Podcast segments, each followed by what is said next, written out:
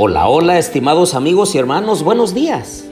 Me da gusto saludarlos en esta mañana de jueves, un día prometedor, un día en el cual podremos tomar las mejores decisiones. Les invito a orar. Querido Dios y bondadoso Padre, en esta mañana, Señor, alabamos tu glorioso nombre y te damos gracias por la vida, por la salud, gracias por la familia, Gracias por la oportunidad que tenemos hoy, Señor, de respirar y de alabar y bendecir tu glorioso nombre. Enséñanos a través de tu palabra. Te lo pedimos en Jesús. Amén. Bien, les doy la bienvenida a nuestra serie El Éxodo. Les habla su amigo y hermano Marcelo Ordóñez desde el puerto de Veracruz, México. Abran su Biblia conmigo en Éxodo capítulo 5 versículos 22 y 23. Entonces se volvió Moisés al Señor y dijo, oh Señor, ¿por qué has hecho mal a este pueblo? ¿Por qué me enviaste? Pues desde que vine a Faraón a hablar en tu nombre, él ha hecho mal a este pueblo y tú no has hecho nada por librar a este pueblo.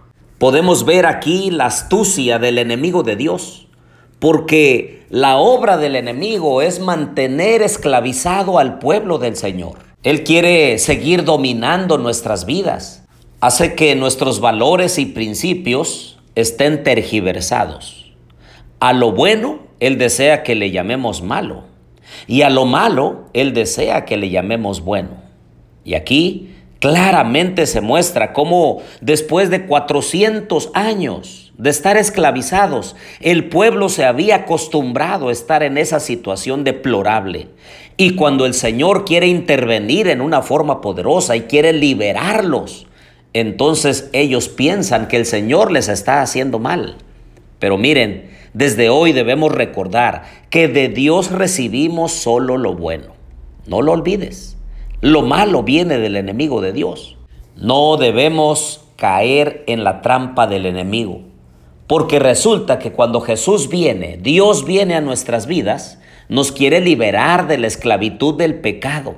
Quiere liberarnos de un vicio que nos tiene aprisionados. Quiere darnos una vida mejor.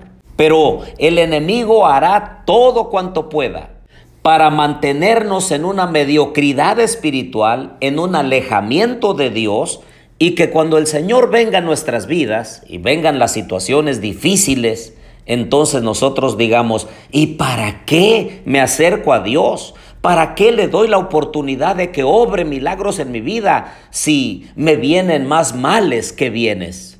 De hecho, el pueblo estaba llorando diciendo, antes de que viniera Moisés a hablarnos acerca de ese Dios de Abraham, de Isaac y de Jacob, estábamos bien. Y ahora que viene a nuestras vidas, nos va mal. Es así como muchas personas tienen temor de acercarse a Dios. Pero en esta mañana quiero decirte con contundencia que cuando el Señor viene a la vida de un ser humano es para bendecirlo, es para liberarlo, es para darle gracia, misericordia, amor y perdón. Entonces le dice a Moisés allí en el capítulo 6 y versículo 3, yo me aparecí a Abraham, a Isaac y a Jacob como Dios Todopoderoso mas por mi nombre Jehová, que es traducido como Señor, no me aparecí a ellos. También establecí mi pacto con ellos a darles la tierra de Canaán, la tierra donde peregrinaron. Y además he oído el gemido de los hijos de Israel, porque los egipcios los tienen esclavizados, y me he acordado de mi pacto. Versículo 6.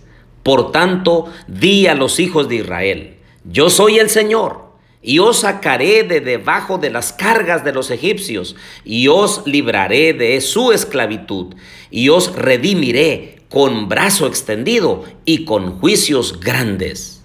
Y os tomaré por pueblo mío, y yo seré vuestro Dios, y sabréis que yo soy el Señor vuestro Dios, que os saco de debajo de las cargas de los egipcios. Y os traeré a la tierra que juré dar a Abraham, Isaac y a Jacob, y os la daré por heredad. El mensaje era firme. En realidad el Señor les estaba asegurando que así como le había prometido a Abraham, Isaac y a Jacob, Él cumpliría con ellos. Pero ¿qué creen? Dice el versículo 9. De esta manera habló Moisés a los hijos de Israel. Pero ellos no escucharon a Moisés a causa del desaliento. La pregunta para nosotros en esta mañana, ¿estamos dispuestos a escuchar la voz de Dios? ¿Entendemos el mensaje de bien que el Señor nos envía cada mañana a través de su santa palabra?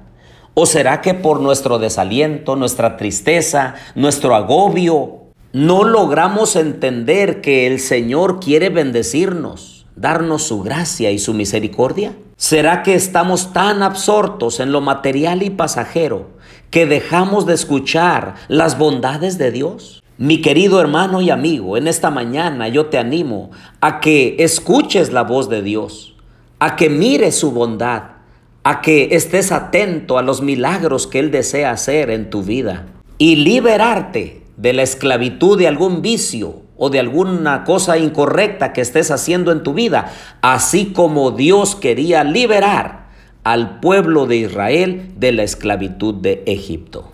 Vayamos al Señor en esta mañana Acudamos a Él, llevemos nuestras cargas, porque Él está al pendiente de nosotros y quiere liberarnos de nuestras cargas. Oremos. Querido Dios y bondadoso Padre, en esta mañana, Señor, yo quiero pedirte que bendigas a mis amigos y hermanos. Tú sabes, Señor, cuáles son sus cargas.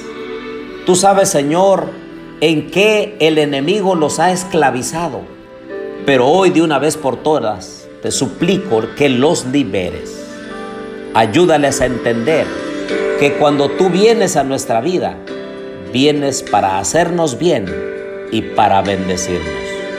Quédate con nosotros en este día, Señor, porque te lo pedimos en el nombre de Jesús. Amén.